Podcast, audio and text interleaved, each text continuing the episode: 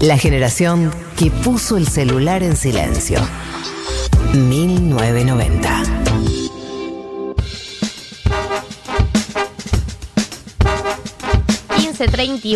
Y en este abanico de temática vamos a saltar rápidamente de Jorge Macri al partido que acaba de terminar entre el Leeds y el Liverpool, porque yo quiero que eh, María, eh, yo quiero hablar de Bielsa muy cortito, muy cortito, muy breve, porque tenemos una entrevista todavía, tenemos el tres canciones para, eh, pero fue un partido entre el Liverpool y el Leeds de Bielsa y para eso tenemos a Andrés Schimmelman conectado para contarnos qué pasó y por qué es importante. ¿Cómo estás, Gali, María, Martín? Bueno, muchas gracias por recibirme de nuevo.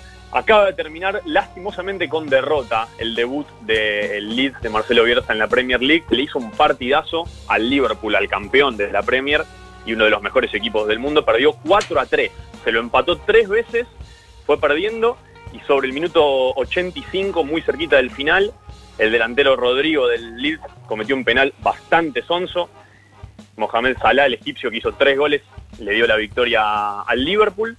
Y bueno, así termina el debut del Leeds de Bielsa, que es toda una gran experiencia que, si quieren les podemos contar, eh, en una de las ligas más atractivas del mundo que volvió hoy. Hoy arrancó la Premier League en Craven Cottage, un mítico estadio. Ganó el Arsenal 3 a 0 y aquí el segundo partido, la derrota del Leeds de Bielsa 4 a 3. Bien, ¿por qué nos importa Bielsa, Andy?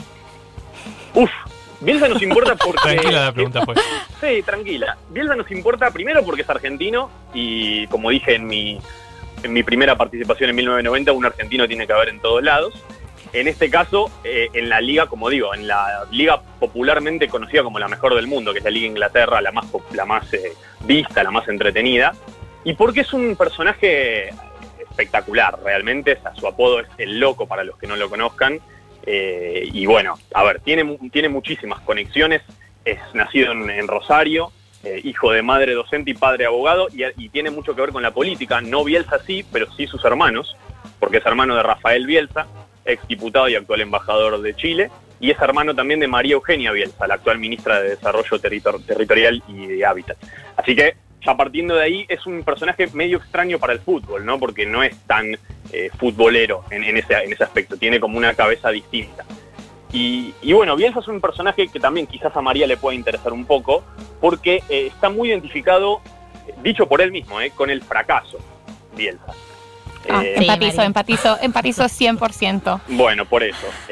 a ver, lo cuento muy brevemente. Bielsa, primero un dato que no, que no sabía y obtuve haciendo información para esta columna fue, eh, arrancó como seleccionador de la UBA, del equipo de fútbol de la UBA, que también va, medio de la mano con lo que venía diciendo. Arranca a dirigir en Newell's, en el equipo de sus amores en Rosario, sale campeón dos veces, en el 91-92, sale campeón con Vélez en el 98 y agarra a la selección argentina. Y le va muy bien con la selección, la clasifica primero de cara al Mundial de Corea-Japón 2002, pero es partícipe de uno de los fracasos, hay que decirlo, más más grandes de la historia del fútbol argentino que pierden primera fase. Un equipo que pintaba para pelear el título. Y de a partir de ahí, medio que la figura de Bielsa, tanto en Argentina, eh, sobre todo en Argentina, medio como que, eh, nada, le empezaron a pegar, como imaginarán ustedes, que, bueno, imagínense lo que, lo que sucedió con San Paolo el año pasado, en el Mundial, bueno, llevado a un caso mucho, mucho más superior en, lo de Bielsa. El tema es que Bielsa, perdón Andy que te interrumpa, el tema es que Bielsa tiene un discurso, o sea, es, una figura eh, filosófica, ¿entendés? Es una persona que tiene una figura del fútbol alrededor de la idea del fracaso, o sea, de cómo se interpreta el fracaso en el mundo deportivo y cómo lo interpreta él y qué cosas son importantes para él, más allá del éxito que nos hizo eh, a muchos consumirlo más, tipo escucharlo en conferencias o discursos, a pesar de que pierde todo, vas a escuchar sus conferencias o lo que dice después porque siempre tiene algo interesante para decir al respecto, aunque pierda. Es como que él logró una épica alrededor del fracaso. Claro. Realmente. ¿Ustedes lo quieren a Bielsa o no? Hay gente que lo odia, no, pero para mí esa gente no tiene alma. Pero a San Paoli, a San Paoli lo odia todo el mundo o no? Por eso digo que son, son casos distintos. Para, tengo un audio. ¿Podemos escuchar un audio para que te des una idea de lo, de lo que es? Nunca lo escuché. Esto está pasando. ¿Todavía usted eh, piensa que Dorian no es listo para ser, para ser titular? No entiendo por qué la pregunta. Es decir, sí la entiendo, pero no, no si la hace más clara, porque no es una pregunta, es una es una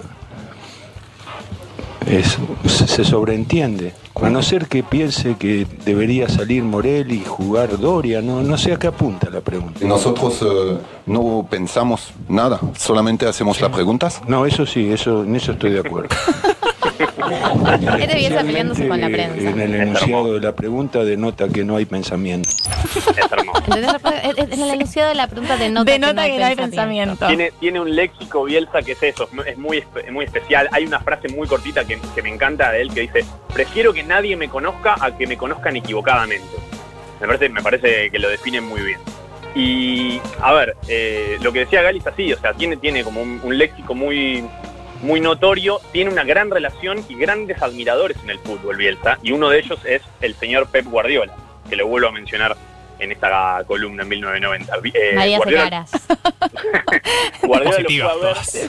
Soy hincha de lo que sea que el Pep Guardiola coordine. eso. Muy bien, no sos la única. conozco, conozco a mi audiencia, por eso. Pep, Pep lo fue a ver eh, antes, de, antes de asumir como el DT del Barcelona B. En 2006 lo fue a ver a Máximo Paz, una- la localidad donde estaba Bielsa viviendo en ese momento, a 80 kilómetros de Rosario, y hablaron durante 11 horas seguidas, sin conocerse no es previamente. posible. ¿Hay, hay videos. La mejor primer cita de la historia. Increíble. Es increíble y de- desde ahí nació como una amistad o un respeto mutuo, no lo llaman ellos amistad, son muy cordiales, muy de- demasiado prolijos los dos. Sí, se- sí tienen mucho respeto y, y- y la verdad que Pep lo, lo tiene muy, muy arriba. Dice, habrá dicho que es, que es el, el entrenador que mejor se prepara en todo el mundo, que su ética de trabajo es inigualable, que es uno de los mejores del mundo, que esto, que el otro. Y bueno, y ahora, dentro de un par de, de semanas, se van a enfrentar en, en la Premier, porque Pep obviamente es el técnico de, de Manchester City. Bueno, eso es importante para, eh, eh, para ponerte en contexto por qué eh, jugó contra el Liverpool, porque después de fracasar durante años y años y años, agarró un equipo ahora y lo llevó al ascenso después de muchísimos años. ¿Hace cuántos años, Andy, que el Leeds no ascendía? Muy bien, Galia, muchas gracias por darme este pie que no conseguía por mi cuenta. Hace 16 años que, el Leeds, uno de los equipos, vale decir, más históricos ¿no? de, Inglaterra.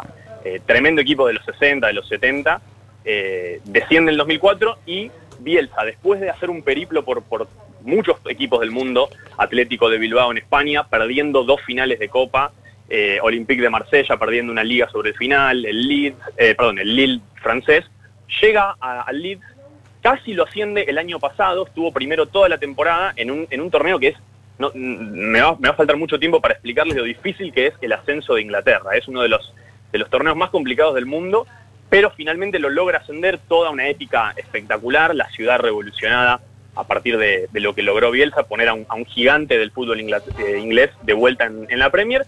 Y bueno, y ahora tiene su gran oportunidad, por, por, por suerte para él, vuelve a conseguir un título después de, de la medalla de oro que saca con Argentina en los Juegos Olímpicos 2004. Y ahora tiene una gran oportunidad para ver qué hacen en la Premier con, con un equipo que tiene hinchas muy famosos que quizás conozcan, y cierro con esto. Eh, Jamie Lannister, en realidad Nicolas Coster Waldau, ¿no? El Game actor of que hace de Thrones. Lannister. Claro, en Game of Thrones, fanático a morir del Leeds y de Bielsa. Eh, Russell Crowe, un actor conocido eh, que hizo a- de, de Gladiador, ganó un Oscar por Gladiador también. Eh, y un dato que yo no conocía, Mel B, que no sé si saben quién es, es eh, una de las, Las Spice, Girls. Muy bien, Gali. No te puedo Faltó Sabía. gritarlo. ¡Spice No llegues a decirlo antes que yo lo diga. Muy bien, no te puedo ganar, no te puedo ganar. ¿Sabes qué, ¿sabes qué Spice Girl es? Uh, Ay, Andy, ¿por qué me expones así? Ah, viste, la piba se defendía. Siempre, No, que, no. siempre hay que tener un dato más, me enseñaste. Eh, una que parece que tiene rumores de haber tenido un vínculo eh, lesbiano con otra, creo. No lo, no lo Creo. Eh, ahí- Con ahí otra de las Spice. Girls. Ah, solo, se picó. yo solo sé que es Scary Spice, nada más.